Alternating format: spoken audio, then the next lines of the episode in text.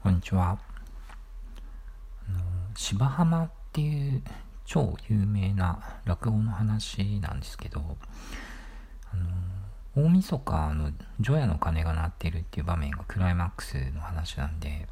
この時期、その年の瀬の寄せに行くと、その真打ちの話家さんが鳥にこう話すことが多いような話なんですよね。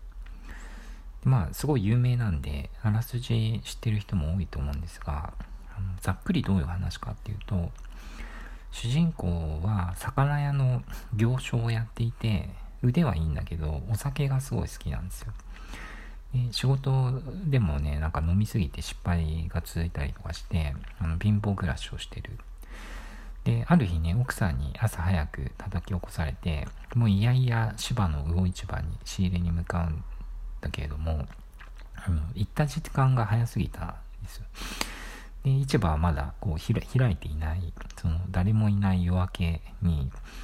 あの浜辺で顔を洗ったりとか、キセルを吹かしたりとかしてるんですけど、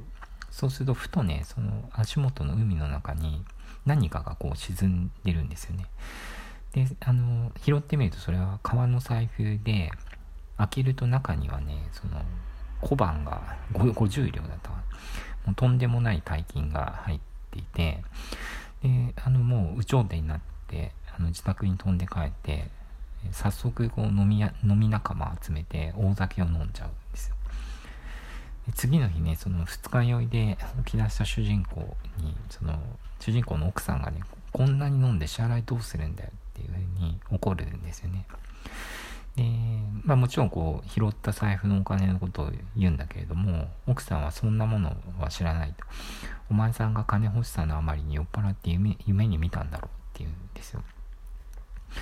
で、彼はね、焦って家中をそのひっくり返して財布を探すんだけど、どこにもないんですよね。でもう、あの、愕然としてしまって、で、まあ、ついにこう、財布の件を夢だったのかっていうふうに諦め、諦めて、で、まあ、それでこうつくづく身の上を考え直してもうこれじゃダメだっていうことで一年放棄して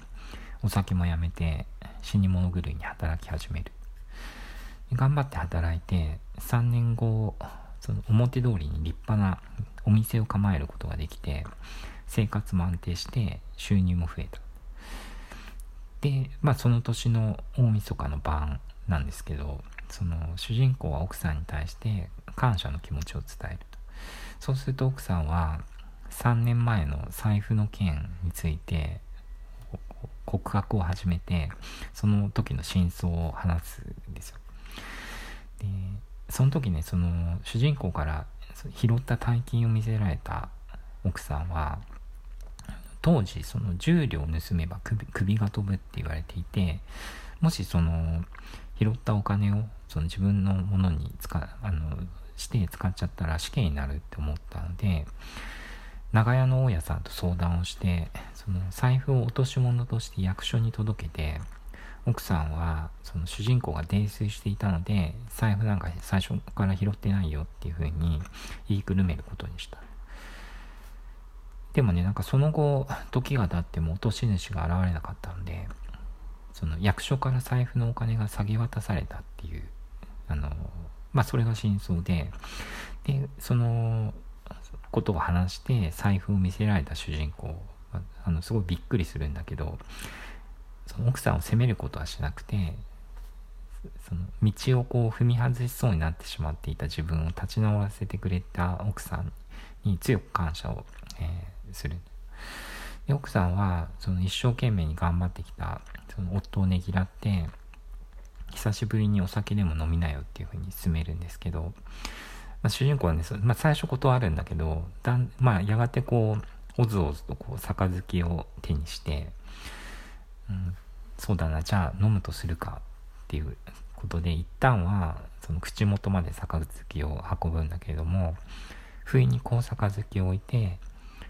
予想また夢になるといけねえでこう落ちるようなまあそういう話なんですよね。まあね、あの僕は言っても味気も何もないんですけど これをその話し家さんが話すと、例えばね、こう、主人公が朝早く着いてしまった魚菓子の寒さとか、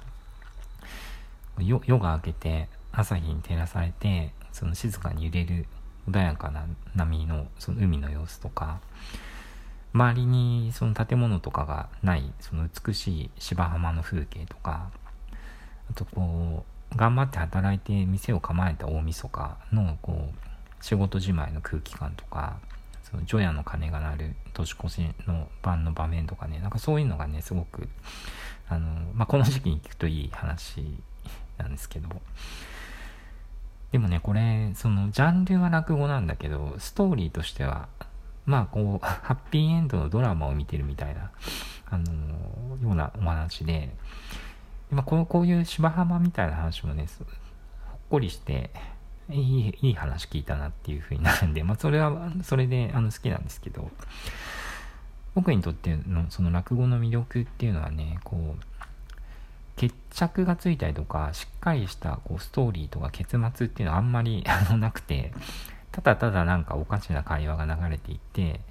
あれこんなところで終わっちゃうのっていうタイミングでこうスッとこう落ちるというか終わってしまう。なんかそんな無理にまとめようとしない昔の人たちのおおらかさみたいなところにもあるのかなっていう。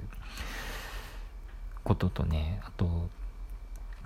なんかね世の中の常識を尊重する面があんまりないっていうか。なんか大体こう主人公は働働かなかったりとか怠け者だったりとか。正義とか真面目さみたいなものをこう迷惑があったりとかちょっとこう茶化したりあのー、なんか親切をおせっかいにするようななんか そういうこういわゆるあんまり なんていうんですかねあの良くないというかだダメな人あのなんかダマダメさの話を聞くみたいなところがあってうん、なんだけどなぜかこう温かい世界を感じられるみたいなところがいいですよね。これはねなんかそのいい感じに不真面目っていうか非常識まではいかいかない絶妙なこうゆゆるさっていうかそのいい加減さみたいなものがあって、うん、なんかいい加減な自分も許すしいい加減な他人も許すみたいななんかそんな生き方とか考え方があるなっていうふうに感じられるんですよね。うん、なんかこう許容の精神って言われたりするんですけど、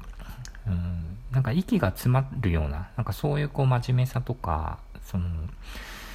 うんなんか堅苦しさみたいなものってない方が楽しい人生になるし楽しい社会になりますよねってまあそういう感じがあるんですよね。まあ、真面目ではないので、そのお互いにこう、ちょっとだけ迷惑をかけ合いながら、結果として、そのみんながやんわりとこう、なんとなくこう幸せに生きてるみたいな、なんかそんな世界が描かれてて、うん、なんか今ね、このご時世、あの今年、特にパンデミックがあってから、まあも、もちろんこう病気を移すのはダメなんだけれども、なんかこう、誰にも迷惑をかけないことが正義っていうか、その、迷惑をかけたくないから、コミュニケーション自体を遮断してしまうような人も増えてるじゃないですか。なんかね、それで、こう、孤独になってしまうよりは、人に、その、まあ、周りの人にちょっとだけ迷惑をかけたり、かけられたりできる、その、世の中、こう、社会みたいな、なんかそんな風にね、来年はなっていくといいなっていう風に思います。聞いていただいてありがとうございました。ではまた。